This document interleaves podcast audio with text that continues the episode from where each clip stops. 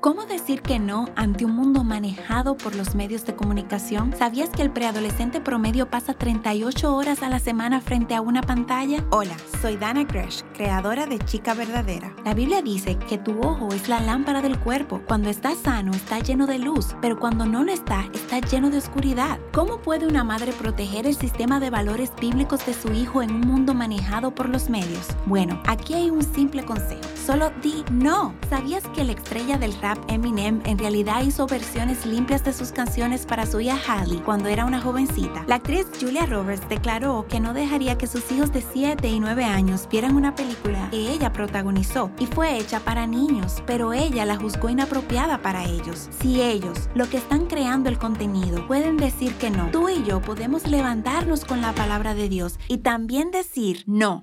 Para más consejos como este, visita puralibertad.org.